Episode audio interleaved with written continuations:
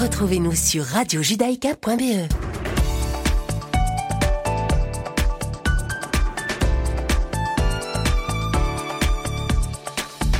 Bonjour à toutes et bonjour à tous, chers auditeurs. Bienvenue sur Radio Judaïka. Si vous nous rejoignez, je suis ravie de vous retrouver pour cette nouvelle semaine. Nous sommes le lundi 14 juin, il est 17h et tout de suite, le flash d'information de cet après-midi.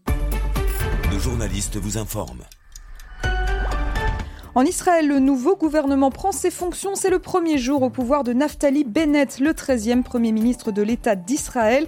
Pour ce tout premier jour, une tradition est de mise la photo du nouveau gouvernement. Les membres de cette nouvelle coalition se sont donc rendus ce lundi à la maison du président Reuven Rivlin pour cette photo de famille. Et cet événement, c'est l'un des tout derniers rendez-vous importants du président Rivlin, étant donné que son mandat s'achève le mois prochain.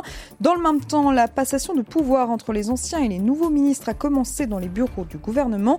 Gabi Ashkenazi a donc passé le flambeau du ministère des Affaires étrangères au premier ministre suppléant Yair Lapid. Ce dernier a d'ailleurs déjà fait des déclarations aujourd'hui. En effet, il a indiqué qu'il s'engageait à renouer les liens avec le Parti démocrate aux États-Unis. Il a par la suite accusé le gouvernement sortant d'avoir nuit aux relations entre Israël et le Congrès américain, donc le Sénat et la Chambre des représentants. Et cette intronisation du nouveau gouvernement a par ailleurs suscité de nombreuses réactions à travers le monde, à commencer par l'autorité palestinienne pour qui ce nouveau gouvernement ne changera rien aux relations entre Israël et les Palestiniens. Sans surprise, le Hamas est du même avis. Cependant, Mohamed Shtayeh, le premier ministre de l'autorité palestinienne, a tout de même estimé que le départ de Binyamin Netanyahou du pouvoir marquait la fin de l'une des pires périodes du conflit israélo-palestinien.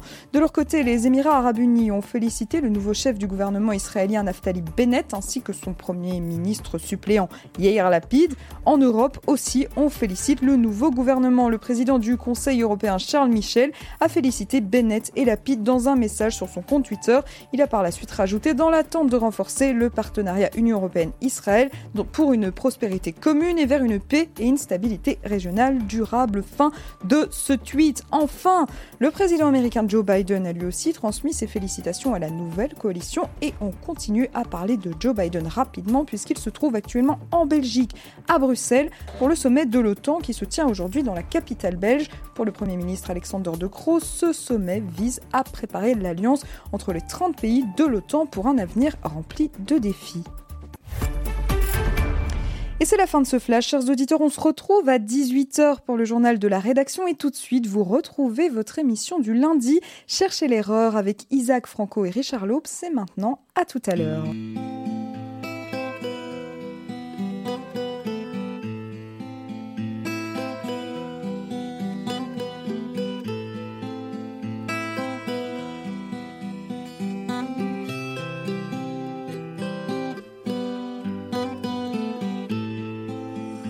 Marie, si tu savais tout le mal que l'on me fait.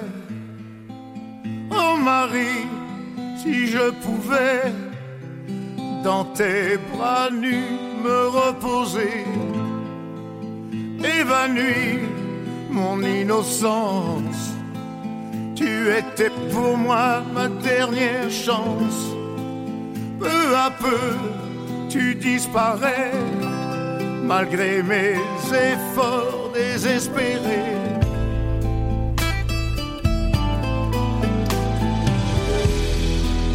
Et rien ne sera jamais plus pareil. J'ai vu plus d'horreur que de merveilles. Les hommes sont devenus fous alliés. Je donnerai tout pour oublier. Oh, oh, oh, oh, Marie, si tu savais tout le mal que l'on me fait. Oh Marie, si je pouvais.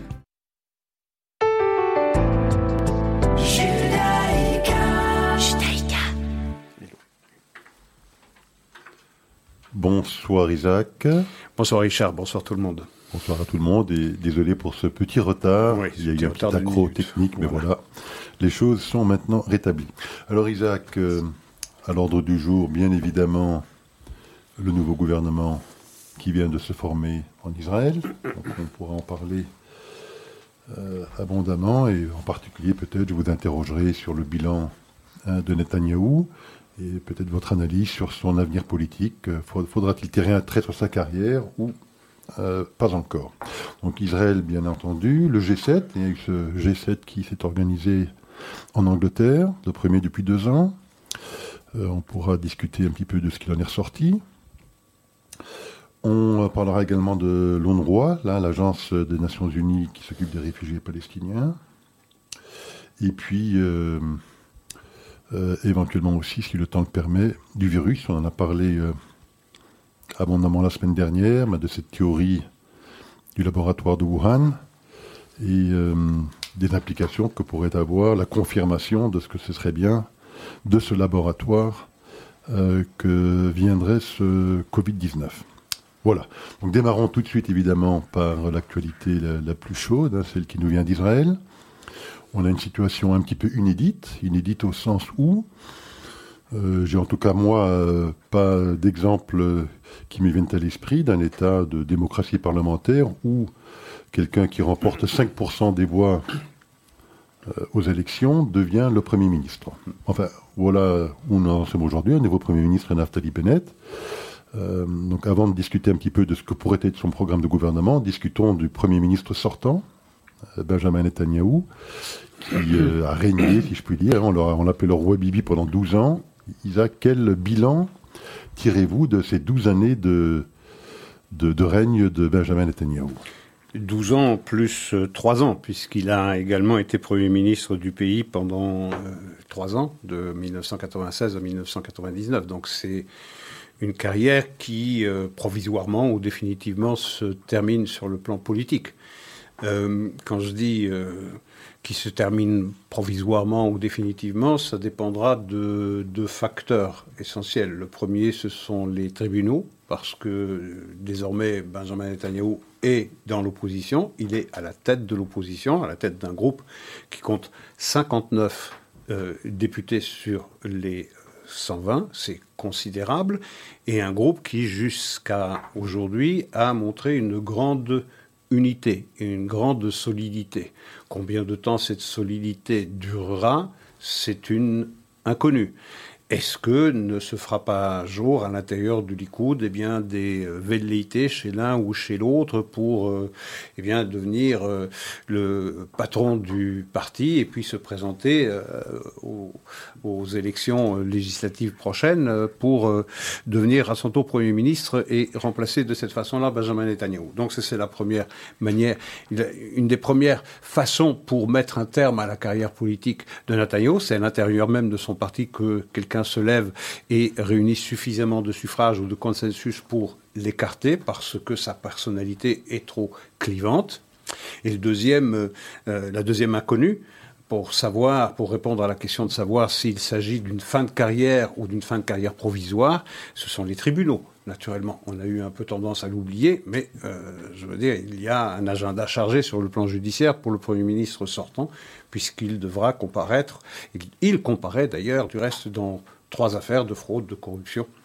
Euh, et euh, est évident que bon, le temps judiciaire est un temps long et que avant que euh, ces procédures aillent à leur terme, il s'écoulera de longs mois, sinon de longues années, ce qui permettrait, s'il ne se passe rien à l'intérieur du Likoud, de considérer que la carrière politique du, du Premier ministre sortant est seulement interrompue. Euh, et comme il l'a dit dans son discours d'adieu à la Knesset euh, hier, son ambition déclarée et déclinée d'une façon très très véhémente et très agressive, c'est de renverser ce gouvernement le plus vite possible, gouvernement qu'il considère illégitime. Alors, au vu de ce qu'on a entendu, euh, et, des, euh, et des déclarations de, de, de, Benjamin Netanyahu, lui ne considère pas du tout que sa carrière politique est terminée. C'est un intermède euh, qu'il espère être aussi bref que possible et qu'il fera tout en son pouvoir pour le rendre plus bref encore. Alors je pense qu'on prête quand même l'intention à ce nouveau gouvernement d'essayer de passer une loi qui empêcherait oui. un Premier ministre de briguer plus de deux mandats, ce qui si ce projet de loi devait effectivement être voté, l'empêcherait également de pouvoir se représenter. Oui, on peut aussi imaginer un projet de loi euh, qui ferait qu'une personnalité euh, qui est... Euh, bah, elle existe déjà, cette, loi qui empêche un député de la Knesset de devenir Premier ministre s'il est inculpé seulement. maintenant, les choses peuvent changer. Euh, cette majorité peut décider une chose et une majorité suivante, à une prochaine élection, peut décider exactement la chose inverse. Donc, euh, je ne considère pas que la carrière politique de euh, Benjamin Netanyahu est terminée. Je me rappelle en 2006 où le Likoud avait subi une cuisante défaite.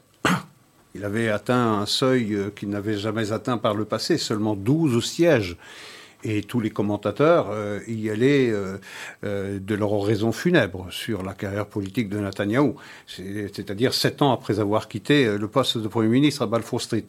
et pourtant, trois ans plus tard, en 2009, il revenait et il a occupé ce poste pendant 12 ans sans interruption. Donc enterrer Netanyahou, enterrer politiquement Netanyahou, c'est un, c'est un pari extrêmement risqué quand on connaît l'ambition forcenée de l'homme et l'intime conviction qu'il a qu'il est le seul homme capable de relever les défis qui sont euh, lancés devant l'État d'Israël. Maintenant, euh, est-ce que c'est justifié ou pas justifié? Je ne vais pas rentrer dans ces considérations-là. Mais lui estime qu'il est le seul homme, peut-être à l'exception d'un Yossi Cohen qui a promis, enfin, qui laisse entendre qu'il entrerait en politique après avoir observé les trois années légales après la fin de son mandat à la tête du, Mossad, euh, il considère être qui est le seul à, relever ces défis à la tête d'une coalition solide de droite. C'est en tout cas ce qu'il entend faire. Alors on a beaucoup critiqué ce discours de Benjamin Netanyahu, qui était du reste extrêmement euh, véhément très brutal. Il s'en est même pris euh, avec au président des États-Unis, puisqu'il a dit que le, la menace iranienne sur l'existence de l'État d'Israël est comparable à celle euh, de, des nazis sur, euh, sur les Juifs pendant la Shoah, et que les Juifs qui ont été abandonnés à leur sort il y a de cela 80 ans, ça ne peut pas arriver aujourd'hui, et que lui serait celui qui l'empêcherait. Euh, qui empêcherait donc euh, euh, les Iraniens de disposer de la bombe. C'était une manière de, de, convoyer le message à Biden que son ambition de réintégrer le JCPOA était considérée comme une menace existentielle mortelle pour Israël et qu'il ferait tout en son pouvoir pour empêcher les Iraniens d'avoir la bombe. Donc un discours très très très très brutal où il a dit de façon très très explicite, mon ambition, c'est de renverser ce gouvernement très rapidement. Les commentaires ont été bon train, naturellement. On a critiqué Benjamin Netanyahu pour avoir dit ça. Je rappellerai quand même, pour être tout à fait honnête, que euh, lorsqu'on a constitué le gouvernement de coalition avec euh, Benjamin Netanyahu et Benjamin Gantz l'année dernière, au mois de mai, si je ne m'abuse, eh bien, c'était Yair Lapide qui, lorsqu'il prononçait son discours, disait du gouvernement qui venait de naître qu'il était né dans le péché et qu'il ferait tout pour le faire tomber. Bon, alors, il se trouve que euh, les, humeurs étaient encore plus hostiles, plus agressives hier qu'elles ne l'étaient il y a de cela 18 euh, mois. Donc, moi, j'ai assisté à cette cérémonie, enfin, toute cette, euh, tous ces discours, et ensuite à ces ces rumeurs qui sortaient du bloc du Likoud et des partis religieux, ces insultes qui étaient lancées, ces photos qui étaient montrées, c'était extrêmement houleux comme euh, séance et pas très très euh, recommandable comme euh, spectacle pour une démocratie qui devrait être apaisée et qui devrait organiser une transition de façon un peu plus, un peu plus pacifique et un peu plus sereine. Ça n'a pas du tout été le cas, ça a été une foire d'empoigne, d'empoigne pardon. on ne s'attendait pas du tout à Peace and Love, mais à ce point, cette, euh, ce ressentiment, cette colère qui euh, ressortissait souvent au registre de la haine, montre combien le pays reste divisé et combien la tâche du nouveau gouvernement sera ardue. Parce que quand vous constituez un gouvernement homogène sur le plan idéologique, sur le plan programmatique, et que ce gouvernement n'a de majorité que d'un seul siège, c'est déjà une épreuve de tous les jours de garder tous ces éléments ensemble pour cheminer euh, et, remplir, remplir sa mission et honorer ses promesses.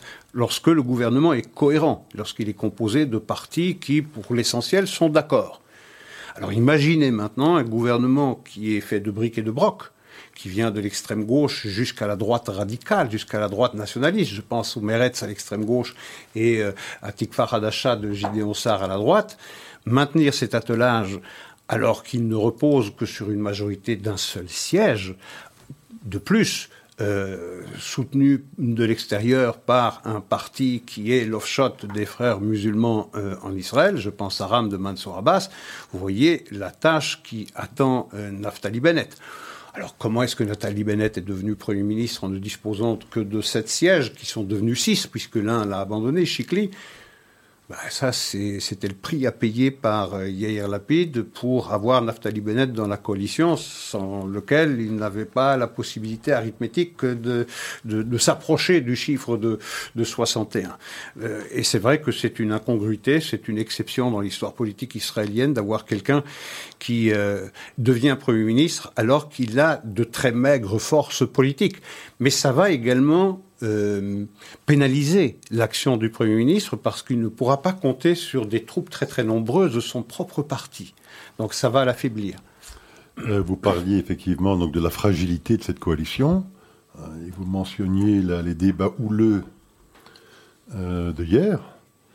mais au-delà des débats, il y a même eu des incertitudes jusqu'à la dernière minute, puisque le vote, si je, je, ne me trompe, était de 60 à 59 qui veut dire qu'il a manqué finalement l'un des parlementaires. Alors, ça n'a pas porté à conséquence puisqu'il s'est simplement abstenu plutôt que de voter contre. C'était un des quatre, je pense, parlementaires du parti RAM, ce parti euh, islamiste arabe.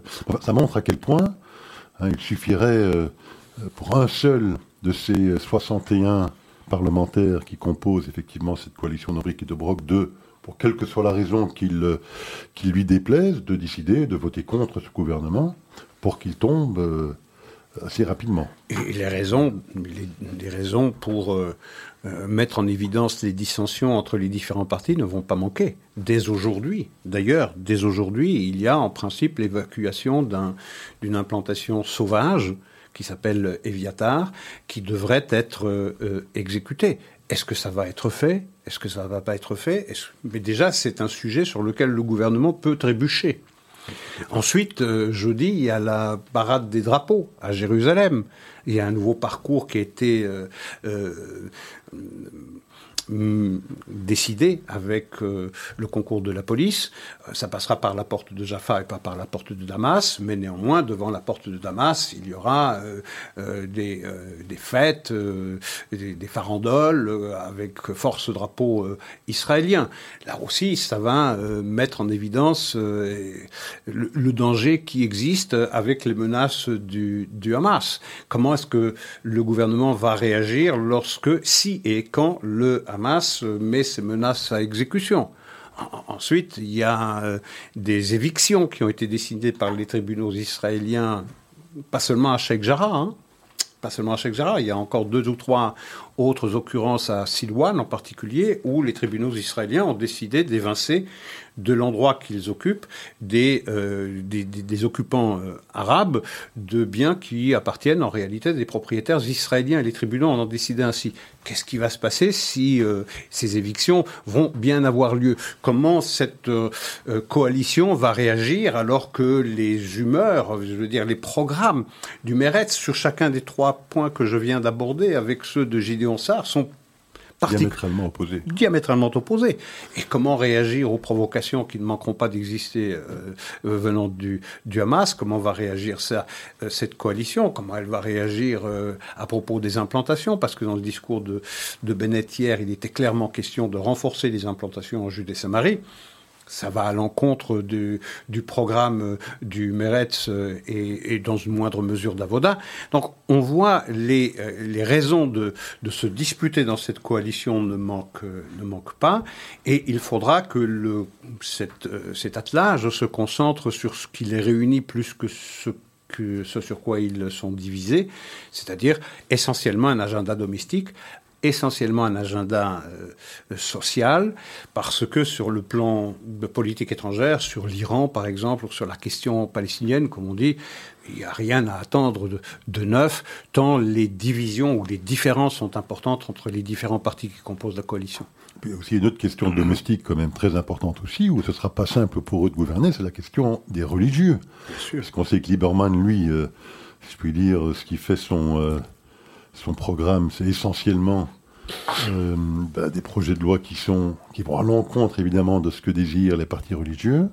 Et on apprend également que Naftali Bennett aurait, lui, un droit de veto sur toutes les questions religieuses. Donc on voit là également...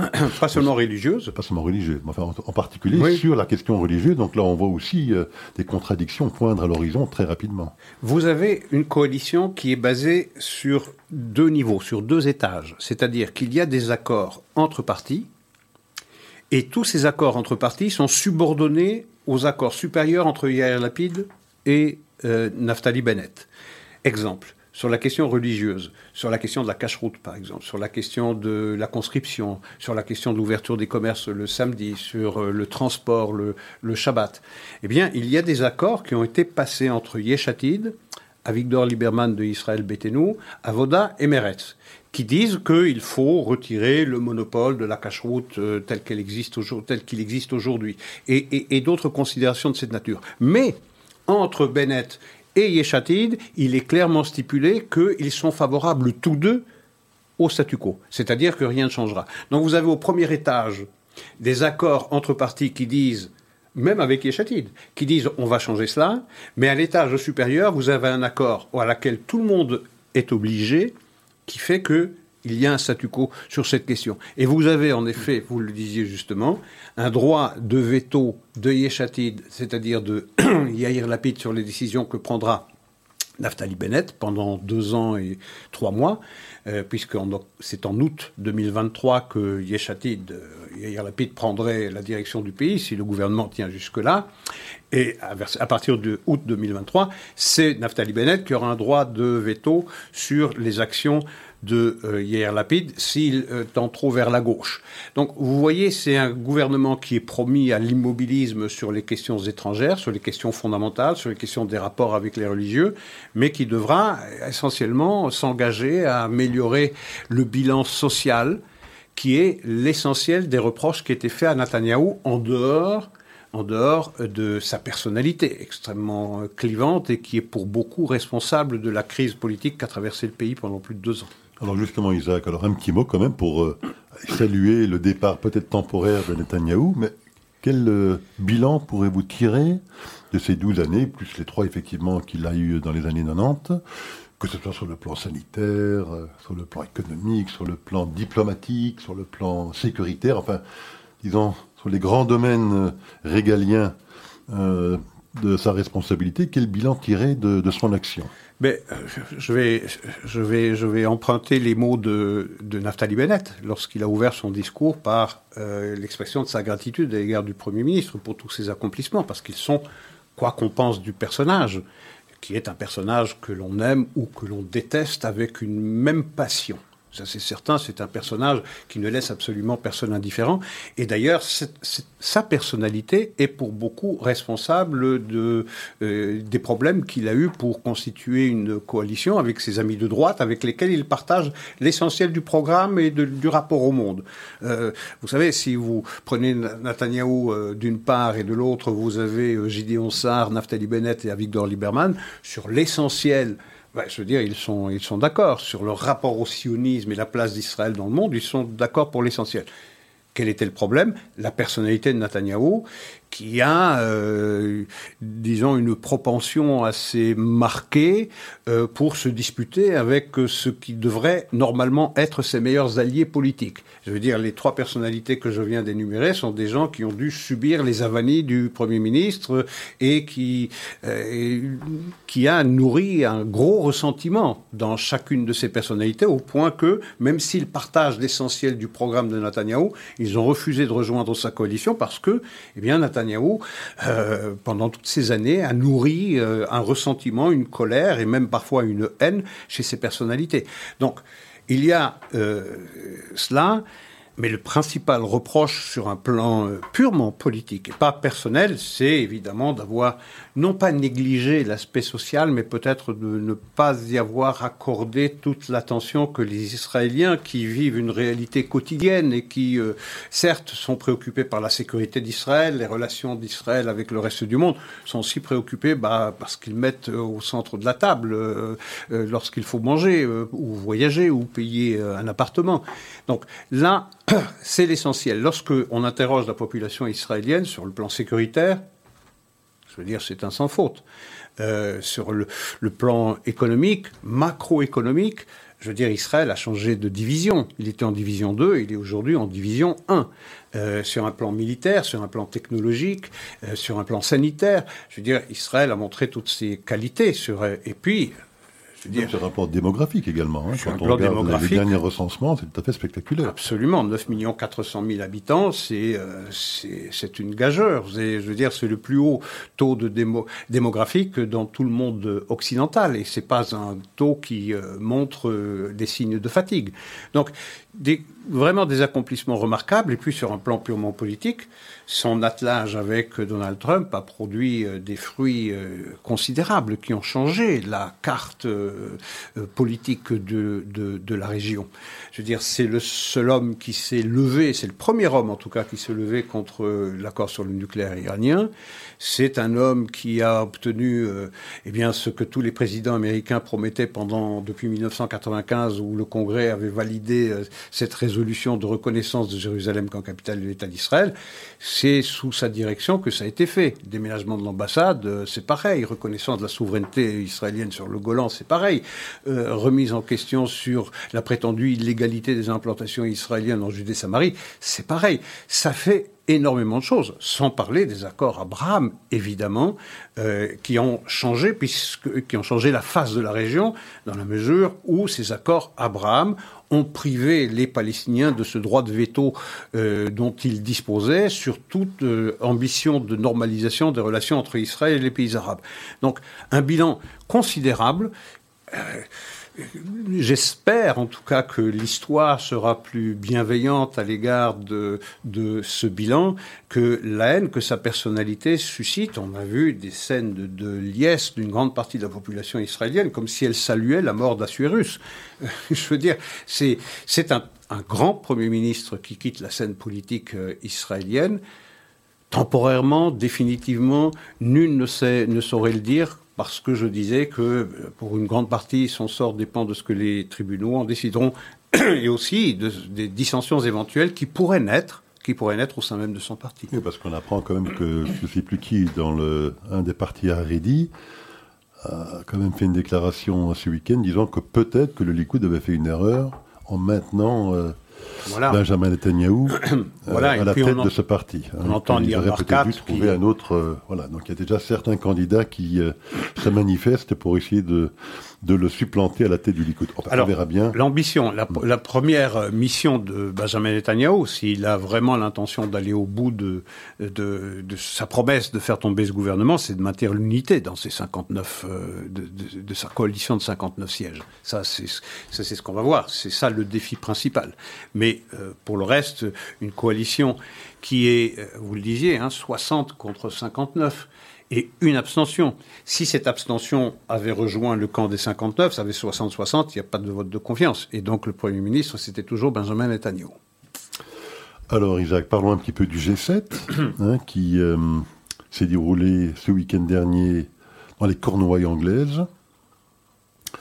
C'était le premier G7, de, je crois, depuis deux ans, puisque mhm. Covid oblige, il n'a pas pu s'organiser. Je pense que tout le monde était plutôt content, côté européen, de ne pas devoir euh, se retrouver en tête-à-tête avec Donald Trump pour la, troisième fois. Je pense que c'était la troisième fois qu'ils auraient eu à affronter Donald Trump. Puis on se souvient du G7 précédent qui avait été assez houleux, hein, où il, euh, il refusait, je crois, de signer une déclaration commune. Finalement, l'a signé pour je crois, lorsqu'il s'est retrouvé dans son avion de retour aux États-Unis pour finalement décider de, de, changer d'avis encore une fois. Enfin bon, c'était assez houleux. Cette fois-ci, ça l'a été beaucoup moins.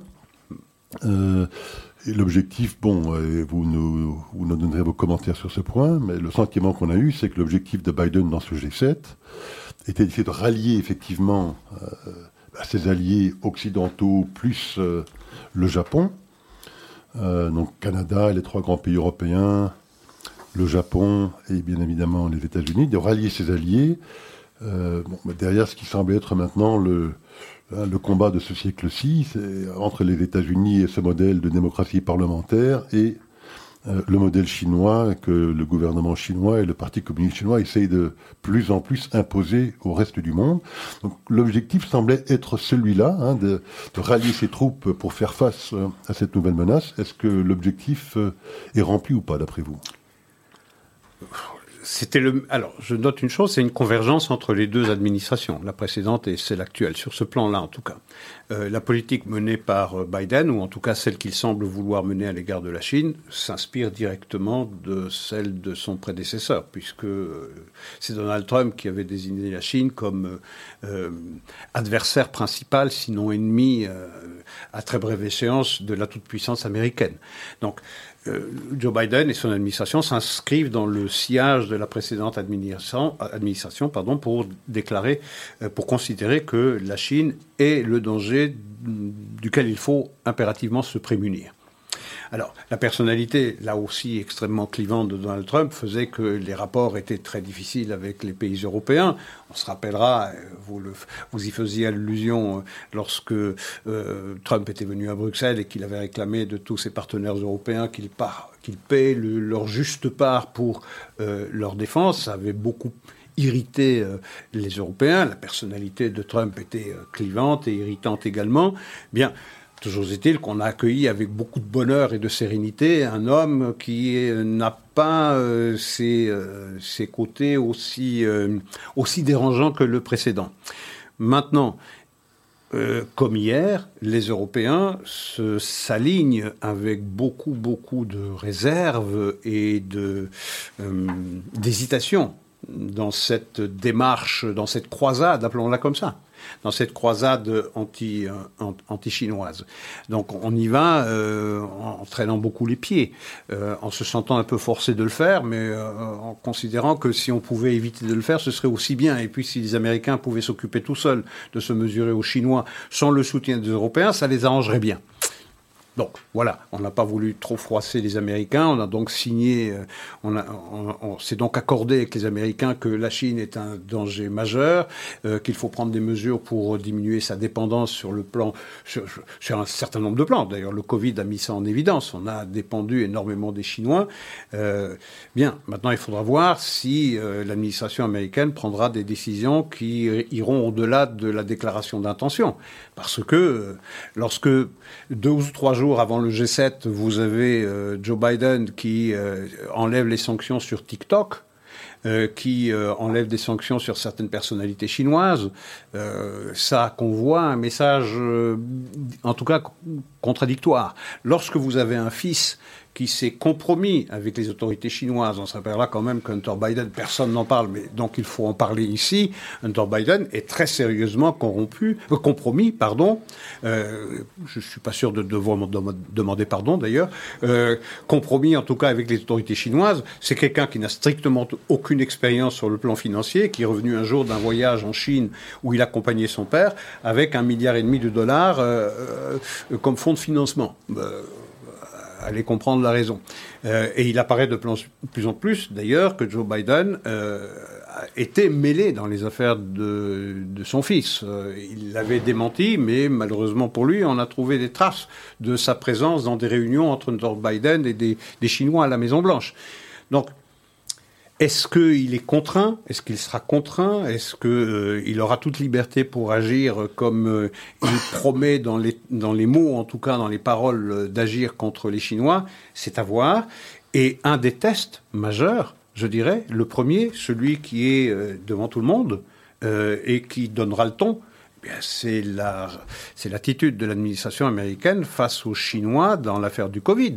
Parce que de plus en plus, euh, de voix s'accordent pour euh, créditer l'hypothèse que ce, virus euh, n'est pas du tout le résultat d'une transmission d'une chauve-souris et d'un pangolin d'un marché humide de Wuhan à l'homme, pour la simple raison d'ailleurs qu'il n'y a pas de, pangolin ni de, de chauve-souris à Wuhan, elles sont ailleurs dans d'autres régions de Chine, mais que ce virus est est, le résultat d'une arme biologique qui a été sciemment mise au point par les Chinois et qui se serait échappée accidentellement du laboratoire P4 de Wuhan. Et là, les Chinois, comme ils n'ont strictement rien fait pour aviser leurs partenaires euh, de la communauté internationale, eh ben, ils ont une responsabilité dont ils auront à répondre. Donc ça, c'est le premier test pour l'administration américaine, parce que s'ils s'avisent que, en effet, on peut produire la preuve irrécusable que la Chine a produit une arme biologique et que accidentellement, ou volontairement cette arme biologique se soit échappée du laboratoire, le simple fait de ne pas avoir avisé tout le monde que ce qui était une pandémie locale est devenu une pandémie mondiale, bah, ça implique une forte responsabilité de la Chine dont elle devrait avoir à rendre compte. Comment est-ce qu'on fera? J'ai beaucoup de doutes j'ai beaucoup de doutes que euh, toutes ces excellences qui se sont réunies à Cornwall ont vraiment envie de connaître cette preuve irrécusable parce qu'ils seront placés alors devant l'obligation de joindre le geste à la parole. Tout à fait. Mais enfin, revenons quand même à cette déclaration commune. Je savais qu'elle n'était pas aussi musclée que ne l'espéraient les Américains, mais enfin quand même, ils ont euh, euh, pointé du doigt et nommément pointé la Chine pour leurs exactions en termes de droits de l'homme, que ce soit dans le Xinjiang avec les Ouïghours, avec Hong Kong, en mer de Chine. On sait qu'ils ont des ambitions territoriales euh, qui sont euh, un peu hégémoniques dans cette région. Donc ils ont euh, singularisé la Chine pour cette déclaration sur ces sujets-là. Ils ont effectivement demandé maintenant une enquête sérieuse, indépendante, scientifique, rigoureuse pour déterminer l'origine de ce Covid. Euh, et, ils ont également fait une déclaration euh, euh, concernant les routes de la soie chinoises. Hein. On sait que c'est un immense programme d'investissement qui a démarré il y a une petite dizaine d'années, un peu moins je pense, vers 2012-2013, hein, qui permettrait aux Chinois hein, de, d'ancrer, si je puis dire, leur, leur empreinte ben, en Afrique, en Europe, en Asie du Sud-Est, avec également en Moyen-Orient, en Amérique latine, un peu partout dans le monde, avec des immenses programmes d'infrastructures. Euh, eh bien, euh, voilà, le G7 annonce qu'ils ont également euh, l'intention et l'ambition, en tout cas dans les paroles pour l'instant, euh, c'est pas exactement comment ils financeraient ces ambitions. En tout cas, ils ont annoncé un programme qu'ils appellent B3W. Build, back, Better for the World. Better for the World. Donc, ce serait une route de la soie bis, si je puis dire, qui offrirait donc à ces pays, euh, euh, disons du tiers-monde, en tout cas à ces pays émergents, si je puis une route de la soie alternative, d'autres programmes d'investissement qui permettraient à ces pays de ne pas que devoir compter sur la Chine pour essayer effectivement d'avoir des programmes d'investissement et de développement. C'est formidable sur le papier. Sauf que euh, Biden demande au Congrès américain quelques milliers de dollars, milliers de milliards de dollars pour financer euh, des infrastructures, de nouvelles infrastructures aux États-Unis, et que dans ces, ces 1900 milliards qu'il demande au Congrès pour financer les infrastructures, il n'y a en réalité que 400 milliards qui seraient dédiés à ces infrastructures, le reste est allant dans d'autres dans d'autres postes qui ont peu à voir avec la construction d'infrastructures et que le Congrès renacle. Bon. Ensuite, la dette américaine, c'est 30 000 milliards de dollars. Euh, la dette des pays européens, euh, si vous l'accumulez, euh, elle doit très sérieusement concurrencer la dette, américaine. Lorsqu'on a de telles ambitions, il faut avoir les moyens de ces ambitions. Les Chinois les ont. Donc, dire on va faire une route de la soie bis, c'est bien, mais on l'a fait comment? On l'a fait avec quel argent? On emprunte comment? Et, qui va souscrire à cela? Donc, c'est bien c'est bien de le dire, c'est bien de fixer un horizon, euh, d'avoir une ambition, mais encore une fois, si on veut aller au-delà des déclarations d'intention, pour être crédible, euh, il faut assortir ces déclarations avec, euh, avec des moyens crédibles. Le deuxième test, après le Covid, c'est Taïwan, à l'évidence. c'est Taïwan. Après Hong Kong, je veux dire, même déjà sous Trump, on n'avait pas réagi. Euh, la mise sous tutelle après 23 ans seulement, alors qu'il devait y avoir un même pays pour deux régimes différents pendant 50 ans, euh, de 1997 à 2020, bah, cette autonomie, je dirais, politique euh, du régime dont bénéficiait Hong Kong, c'est terminé. tout le monde s'est tu euh, dans une même langue, je dirais. Euh, qu'est-ce qu'il en sera lorsque Taïwan passera à la vitesse supérieure et va étendre ses ambitions non pas à Hong Kong et Macao, mais, euh, mais à, Taïwan? Qu'est-ce qu'on fera? Alors c'est bien pour les Américains, c'est une bonne chose d'ailleurs que Biden ait envoyé des autorités politiques de haut niveau à Taïwan pour montrer l'attachement des États-Unis à la sécurité de Taïwan. Mais si, la Chine passe le braquet supérieur, est-ce que les États-Unis vont risquer une guerre euh, ou en tout cas euh, euh, une forte tension politique et militaire en mer de Chine méridionale c'est à voir. encore une fois, il faut à la Maison-Blanche quelqu'un qui permette de penser qu'on n'ira pas à de telles extrémités. C'est-à-dire que les Chinois ne nourrissent pas une telle ambition et ne pensent pas passer à l'acte. Alors vous disiez il y a quelques instants que les Européens, peut-être même les Américains, euh, espèrent ne jamais pouvoir prouver que ce fameux virus s'est échappé hein, du laboratoire. Hein, comme on disait la semaine dernière, la girafe n'est pas venue du zoo, hein, en verse. Ah non. Euh, mais il y a également une autre enquête qui est en cours, plutôt un audit qui est en cours aussi, rappelons-le à nos auditeurs, aux États-Unis. on sait combien controversée fut cette élection de 2020, cette élection présidentielle à tel point que voilà, l'État d'Arizona a décidé de commanditer une audite extrêmement approfondie et détaillée de ces élections de 2020, du président et je pense également des sénateurs de cet État. Cette audite est en cours. Euh, elle devrait remettre ses conclusions, je pense, à la fin du mois de juin, au début du mois de juillet. Euh, et euh, elle, elle, attire l'intérêt de d'autres États qui étaient également dans ces États pivots. On sait que des représentants de la Pennsylvanie, de la Géorgie, du Wisconsin, qui étaient, avec l'Arizona, les quatre États où les résultats étaient les plus serrés. On rappellera que pour le Wisconsin, la Géorgie et l'Arizona, il s'agissait d'environ 40 000, 42 cumulés. 000, 42 000 cumulés sur ces trois États, d'écart de, vote euh, sur ces trois États donc cumulés. Et donc pour 42 000 votes, c'était Biden qui l'emportait contre euh, Donald Trump. Et donc voilà, cet audit est en cours en Arizona il y en aura peut-être d'autres qui seront lancés dans ces trois autres États dans les semaines qui viennent. J'ai le sentiment, on ne connaît pas du tout les résultats et rien ne fuite, mais que euh, l'embarras serait encore plus grand si euh, cet audit d'Arizona devait révéler des, erreurs, des malversations, en tout cas des écarts euh, dans les votes qui permettraient ou qui justifieraient de se reposer la question de la légitimité même de la victoire de Biden. Ah oui, parce que comme vous le disiez, c'est 42 000 voix sur trois États. C'est absolument rien. C'est-à-dire il faut un déplacement sur ces trois États de 22 000 voix seulement pour que la victoire sourie à l'autre, plutôt que, à Joe Biden. Donc il faut pas un grand nombre d'erreurs pour montrer que, en réalité, en Arizona, c'est pas Biden qui devait l'emporter, mais Donald Trump. Euh, effectivement, il y a des représentants des autres États, de Géorgie, de Wisconsin, de Pennsylvanie, qui se sont rendus pour voir comment se passe cet audit euh, en Arizona, qui donnera les résultats fin du mois de juin, début du mois de, début du mois de juillet.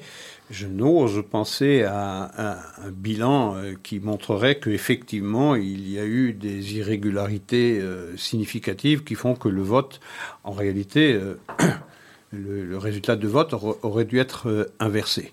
Et, si ça se produit en Arizona, ça donnera des ailes à ces autres États qui pensent que chez eux aussi, il y a eu des malversations, en Géorgie, au, Wisconsin en particulier. Parce que, effectivement, si ces États basculent du côté de Donald Trump plutôt que du côté de Joe Biden, bah, c'est Donald Trump qui l'aura emporté, et assez largement. Euh, on ne va pas refaire l'histoire de cette élection parce que, euh, parce que d'abord on l'a fait très souvent ici dans cette, dans cette émission et nos auditeurs maintenant savent euh, largement de, quoi, de quoi analyser ce qui s'est produit au mois de novembre 2020. Maintenant, c'est une question purement rhétorique. Qu'est-ce qui se passe si effectivement il y a des malversations? Est-ce qu'on peut inverser le résultat du vote. Est-ce qu'on peut déloger Joe Biden de la Maison-Blanche et y installer à nouveau euh, Donald Trump? Il y a des juristes qui disent, des professeurs de droit, de professeurs de droit constitutionnel qui disent qu'à partir du moment où le Congrès a validé le 6 janvier euh, le résultat des élections, c'est gravé dans le marbre, c'est définitif, et même si c'est le résultat d'une fraude, eh bien, on ne peut pas revenir dessus.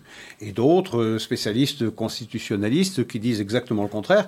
À partir du moment où quelque chose a été produit par la fraude, c'est frappé de nullité, et donc il faut réinstaller Donald Trump. Et ce serait alors à la Cour suprême qui n'a pas montré un très très grand courage lorsqu'il s'agissait euh, d'avoir son soutien pour exiger des audits dans des États. Euh, ce sera peut-être à la Cour suprême à, décider. Et ce qui est intéressant, je pense, dans, cette audit, c'est que c'est un peu comme l'histoire de ce Covid. Hein. pendant un an, euh, si on osait euh, formuler l'hypothèse que c'était ce laboratoire qui était à l'origine. Complot, complot. On était des affreux complotistes. Hein, c'était le big lie, c'était un des big lies. le deuxième big lie, le deuxième grand mensonge, c'était celui de l'éventuelle fraude ou, les irrégularités qui auraient entaché ces élections de 2020, il était impossible, impensable, hein, de pouvoir même euh, formuler cette hypothèse. Alors que voilà, qu'est-ce qui se passe maintenant? Un État comme l'Arizona a décidé on doit quand même se poser la question de savoir pourquoi, a décidé de, de, demander cette enquête extrêmement approfondie. C'est des budgets colossaux pour les réaliser, c'est deux mois de travaux, c'est suivi de très très près. D'autres États maintenant s'y intéressent.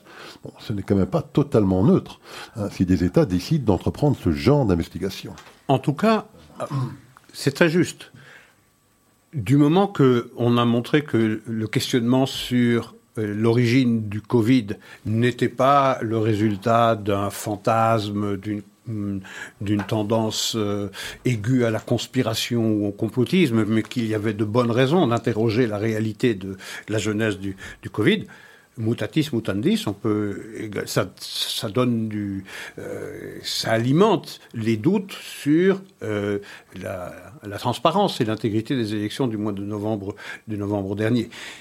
Mais il faut savoir une chose, c'est que les humeurs sont telles, la division est telle aux États-Unis aujourd'hui que si des résultats euh, de ces audits venaient montrer qu'en réalité cette élection a été euh, volée, qu'il y a bien eu fraude et que la personne qui est installée à la Maison Blanche est un imposteur, euh, je veux dire, on va, si les électeurs républicains l'ont mauvaise, on va se retrouver dans un véritable climat de guerre civile.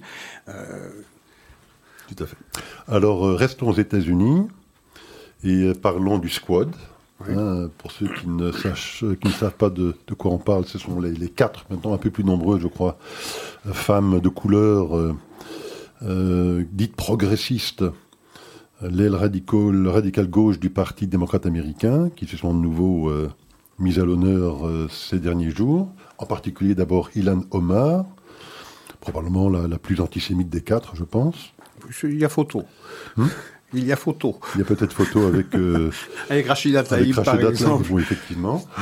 Mais enfin, qui a interrogé euh, Blinken, le secrétaire d'État aux Affaires étrangères, dans le cadre d'une audition de Blinken au Congrès américain, en lui posant la question de savoir si euh, les États-Unis et Israël ben, n'étaient pas à mettre à la même enseigne que le Hamas et le Taliban, vu les atrocités que commettaient ces deux États euh, dans la région et pour les États-Unis, j'imagine, dans le reste du monde. Donc elle n'a pas hésité à faire une équivalence, si je puis dire, entre deux États démocratiques, euh, les États-Unis et Israël, et deux euh, mouvements terroristes, le Hamas et, les talibans. la réaction du Parti démocrate, à part celle qu'on a pu observer chez quelques rares démocrates juifs de ce parti, a été plutôt timide. Alors, c'est intéressant à observer. Il y a eu un, caucus juif euh, au Congrès à la Chambre basse. C'est composé par 25 parlementaires juifs. Ils se sont réunis après les déclarations de Ilan Omar, qui a effectivement fait cette équivalence. Israël, États-Unis d'une part, Taliban, euh, Hamas de l'autre. C'était euh, la goutte qui faisait déborder le vase, pensait-on. Et donc ces 25 parlementaires américains juifs se sont réunis. Et parmi ces 25, il y en a 12 qui ont décidé de d'écrire un communiqué de condamnation des propos de Ilan Omar condamnation, je veux dire, mon commentaire est un peu fort. En tout cas, il se terminait ce communiqué en demandant à Ilan Omar de s'expliquer sur ses propos. Je ne pense pas qu'ils avaient beaucoup besoin d'être clarifiés, tant ils étaient euh, lumineux dans leur clarté. Euh, les 13 autres euh, parlementaires juifs n'ont pas co-signé, ce qui veut dire que même dans le Parti démocrate, parmi le caucus juif, il y a euh, eh bien, une difficulté à s'entendre même sur un sujet qui devrait provoquer un consensus naturel immédiat. C'est-à-dire que la moitié du caucus juif s'est désolidarisé de ceux qui ont eu eh bien, euh, l'idée minimaliste de faire un communiqué qui, demande qui condamne d'abord cette, euh, cette comparaison, cette association, euh, et puis qui demande des explications. Bon, c'est pas assez évidemment dans le communiqué, mais c'est déjà au moins quelque chose. Et c'est là où ça devient intéressant. Le premier élément intéressant, c'est donc cette, euh, cette euh, frilosité d'une la moitié des représentants à Chambre basse juifs qui se sont désolidarisés de la condamnation de Ilan Omar. La question que les douze se sont posées, c'est vous voyez où, à quelle hauteur on voyage. Hein. Est-ce qu'on va nommer Ilan Omar? Dans notre communiqué. Ils ont finalement décidé, dans un excès de courage dont ils ne sont pas encore remis, de la nommer. Et donc, ça, c'est le premier élément, c'est cette division au sein même du, du, caucus juif. Le deuxième élément, c'est qu'il a suffi à Ilan Omar d'expliquer ses propos qui n'ont absolument rien clarifié, puisque, oui, elle a simplement dit que euh, je ne voulais pas dire que le Hamas et Israël, c'est la même chose, et que avec les États-Unis ou les talibans. Mais ce qui est deuxième enseignement, et là c'est un enseignement lourd de conséquences, c'est que Nancy Pelosi et les caciques du parti se sont contentés de cette explication. Et elle a pu même, il a Omar, considérer qu'elle était victime d'une attaque islamophobe de la part de ses collègues juifs de la Chambre basse. Ça veut dire que lorsqu'il y a un an, deux ans seulement, après l'élection de après l'élection du squad, euh, Ilan Omar Rachida Tlaib, Ayana Presley, AOC, euh, euh, AOC, c'est-à-dire antisémite of color, euh, avec Alexandra Ocasio-Cortez. Ocasio-Cortez. moi, pour moi, c'est antisémite of color. eh bien, elles étaient ces quatre femmes mises sous la défensive, au point que tout le parti devait serrer les coudes autour d'elles. Aujourd'hui, ça n'est même plus le cas elle peut se permettre de passer à l'offensive et de demander des comptes à ceux qui lui ont demandé des comptes. Je veux dire que petit à petit, ce venin radical, ce venin euh, euh, trouve son chemin dans les cerveaux du Parti démocrate parce que désormais, le regard sur Israël est fabriqué par qui aux États-Unis? Par Black Lives Matter.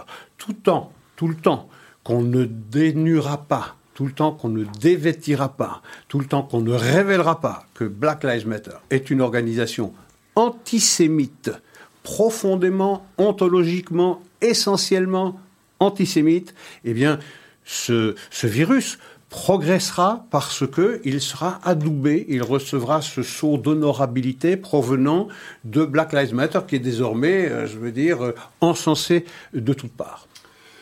Et alors, euh, ce qui était assez piquant, pour utiliser une de vos formules, Isaac, dans cette histoire avec Ilan Omar, c'est qu'elle s'est fait rabrouer également par le Hamas. Parce que le Hamas a estimé qu'il n'était pas acceptable que eux soient comparés hein, aux oppresseurs. Eux, ce sont les pauvres opprimés qui se battent contre un État colonial, oppresseur, génocidaire, d'apartheid. Comment était-il possible qu'on les, mette sur le même plan. Sur le même plan qu'Israël. Donc c'était quand même assez cocasse, euh, assez cocasse puisqu'elle s'est fait rabrouer à la fois par le, Hamas, évidemment par euh, une partie du caucus juif. Euh, et oui, mais Nancy Pelosi, à qui on demandait, mais c'est vissé. au moins virez-la de la commission des affaires étrangères où elle siège. Non, pas du tout. On se satisfait de cette explication. On peut passer à autre chose. Tout à fait. Elle a dit oui, euh, la récréation est terminée. A-t-elle dit passons à autre chose Voilà. Mais vous voyez le parallèle qu'on peut dresser entre la trajectoire du Parti démocrate, en tout cas sur son aile gauche, qui grignote de plus en plus de suffrages euh, au sein du parti, et le Labour lorsqu'il était dirigé par Jeremy Corbyn. Tout à fait. Alors on parlait du Hamas il y a quelques instants. Terminons là-dessus. Euh, avec, euh, enfin j'ai terminé là-dessus, avec l'ONRWA en particulier, donc l'agence euh, des Nations Unies qui euh, s'occupe des réfugiés palestiniens. rappelons que le statut de réfugié palestinien est tout à fait particulier d'ailleurs, hein, puisque tous les autres réfugiés du monde ne sont que, si je puis dire, intuitu personnels, au sens où ce sont les personnes elles-mêmes qui ont effectivement été mises en situation d'être réfugiés qui sont considérées comme telles. Rappelons que pour le cas des Palestiniens, ce sont de génération après génération que ben voilà, tous les descendants des réfugiés originels, qui sont, qui sont je crois au nombre de 20 000, 30 000 aujourd'hui, les seuls survivants, sont tous considérés comme des réfugiés. Et ben, cette agence était dirigée, en tout cas à Gaza, par un dénommé Mathias euh, Schmal, euh, qui a eu l'audace, lorsqu'on a interrogé à la télévision israélienne, je pense, de dire que oui, effectivement, les, euh, frappes israéliennes à Gaza lors euh, du conflit qui s'est terminé il y a quelques semaines étaient euh, ciblée et précise et avait effectivement euh, évité euh, d'essayer de, toucher des cibles civiles, eh bien pour avoir énoncé l'évidence et la vérité. Persona non grata. Il a persona non grata. Il a dû se mettre en, absence, à si puis dire, à l'abri. En Israël. On n'est pas prêt de, de, le revoir apparaître à Gaza. Et donc voilà. Donc on apprend ça de la part de, de l'ancien directeur de l'UNRWA à Gaza. On apprend également, euh, c'est peut-être encore plus inquiétant, euh, qu'une étude qui avait été commanditée par la Commission européenne pour vérifier effectivement la nature et le contenu des manuels scolaires utilisés par l'UNRWA et par, je pense, l'autorité palestinienne de manière générale, en Judée-Samarie également, pour vérifier le contenu éventuellement antisémite ou incitatif à la haine de ces matériels scolaires. Cette étude n'a jamais été rendue publique, semblerait-il, Isaac, parce que d'après maintenant des fuites qui sont euh, parues dans le bill de ce week-end, eh ben, ces manuels sont effectivement très incriminants, à la fois pour l'UNRWA et pour l'autorité palestinienne. Oui, alors plusieurs éléments. Le premier élément, c'est pourquoi est-ce que ce rapport est resté, euh, n'a pas été publié. Il est déjà disponible depuis le début de l'année. Il traîne dans des tiroirs. On n'a pas envie du tout de publier, de faire savoir qu'en réalité, l'Union européenne finance eh bien, euh, des, euh, des livres de cours d'éducation qui sont truffés d'incitation à la haine contre les juifs, donc véritablement antisémites et anti et anti-israéliens. Ce qui, est, extraordinaire, c'est cette volonté de dissimuler cela. Maintenant, la Commission européenne promet qu'elle va le, rendre public bientôt. N'a pas précisé de date, ce qui veut dire que euh, on ne sait pas trop si ça si sera, ce sera publié ou pas. Mais en tout cas, les programmes scolaires montrent effectivement euh, qu'ils sont truffés d'incitation euh, à la haine, ce qui va à l'encontre de toute ambition de euh, nourrir demain des rapports pacifiés entre Israéliens et, Palestiniens tout le temps que tout le temps que ce, type de programme est, est financé par l'Union par l'Union européenne. Et on a même remarqué que dans les écoles qui sont tenues par l'UNRWA, les programmes scolaires sont même plus antisémites et plus anti-israéliens que les programmes de l'autorité palestinienne. C'est dire. Parfait. Écoutez, Isaac, je pense que ce sera le mot de conclusion pour euh, cette semaine. Et donc, on souhaite à tous nos auditeurs euh, une bonne soirée, une, bonne semaine. semaine. Au revoir. Merci bien. Au revoir.